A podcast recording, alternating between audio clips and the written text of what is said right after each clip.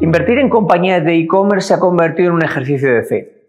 Sus valoraciones no aguantan un sistema de valoración estándar, como por ejemplo Amazon, que tiene un PER de 97. Es decir, pagamos por anticipado los beneficios de más años que la vida media de un español. En un escenario normalizado, esta valoración sería el claro ejemplo de una burbuja. Pero entonces, ¿deberemos decir que Amazon es una burbuja y que antes o después explotará? ¿El comercio electrónico está hinchando el mercado? Dicen los expertos que la droga más fuerte que existe en el mundo no es la heroína o cualquier otro derivado opiáceo, sino que es la adrenalina y después de esta, la dopamina. Ninguna de las dos son drogas, ambas son hormonas que produce de manera habitual nuestro cuerpo ante determinadas situaciones o estímulos. La dopamina u hormona de la felicidad la segrega nuestro cuerpo entre otros momentos cuando compramos. A los humanos, el comprar nos genera bienestar. Las grandes superficies hace ya tiempo supieron interpretar este efecto y adecuaron sus establecimientos para satisfacer la necesidad. Pero Amazon ha sido capaz de eliminar del proceso de compra lo superfluo y concentrar todo el esfuerzo en el hecho mismo de la compra. Han sido capaces de que una persona que tenga insomnio acceda a Amazon a las 4 de la mañana desde la cama y compre, y que gracias a ello duerma un rato más. Han sido capaces de convertirse en el ansiolítico que se ingiere a cualquier hora o lugar, sin por ello causar daño alguno al organismo. Pero lo curioso es que Amazon no solo le estamos dando dinero, le estamos dando algo mucho más importante en largo plazo y que realmente es lo que vale esos 97 de PER. Le estamos dando información personal detallada nuestra y de nuestros hábitos y costumbres. Y realmente no sabemos cuantísima información le estamos dando. Amazon lleva años recopilando una ingente cantidad de datos, el llamado Big Data. Nadie en el sector del consumo tiene ni tanta información ni de tanta calidad como la tienen ellos. Walmart ha sido por más de 20 años y hasta finales del año 2010 la quinta compañía más valiosa del mundo. Años en los que Amazon ni se aproximaba al top del ranking. Y eso cuando éste existía. Solo, solo ocho años después, Amazon se mueve entre el primer y tercer lugar en el ranking mundial. Y Walmart, la mayor cadena de superficies comerciales del planeta, ya no está ni entre las 15 compañías más valiosas del mundo. Y su valor no llega a ser ni el del 40% de Amazon. Y la mala noticia para el comercio tradicional es que esto solo va a ir a peor. El Big Data de Amazon no se compra, solo se consigue con el tiempo. Lo conseguido por Amazon Walmart no puede conseguirlo ya.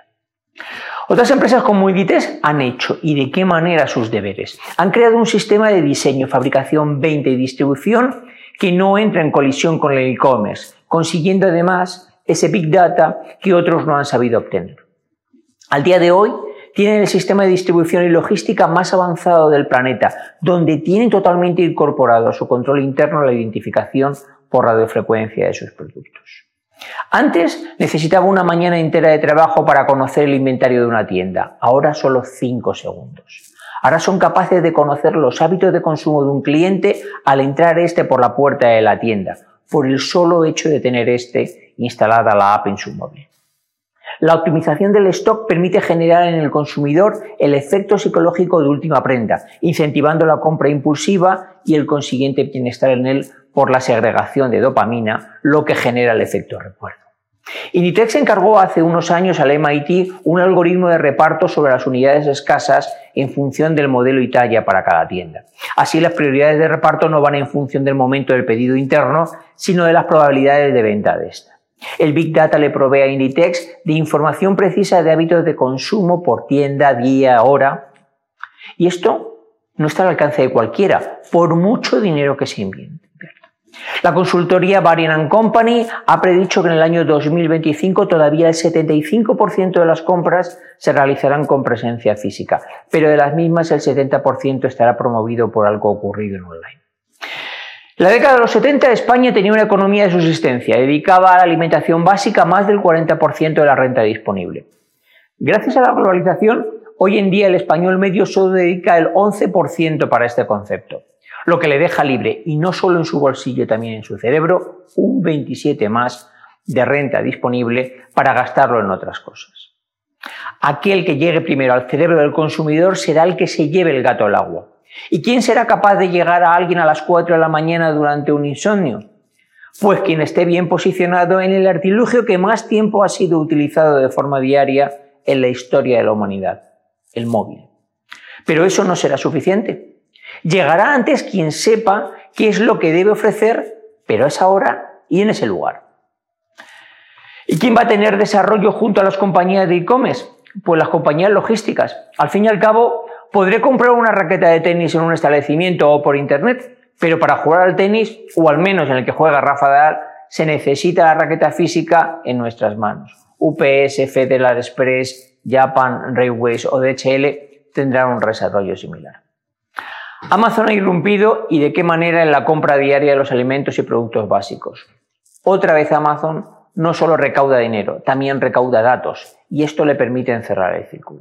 Amazon está incorporando una novedad de primer nivel, la compra desasistida, es decir, supermercados sin cajas. Y está ocurriendo una cosa curiosa, es que han detectado que el aumento de robo se compensa por el aumento de ventas derivadas de la mayor agilidad en la compra. Y ahora vuelvo a la primera pregunta. ¿Hay una burbuja en un PER de 97 o hay que cambiar el modelo de valoración?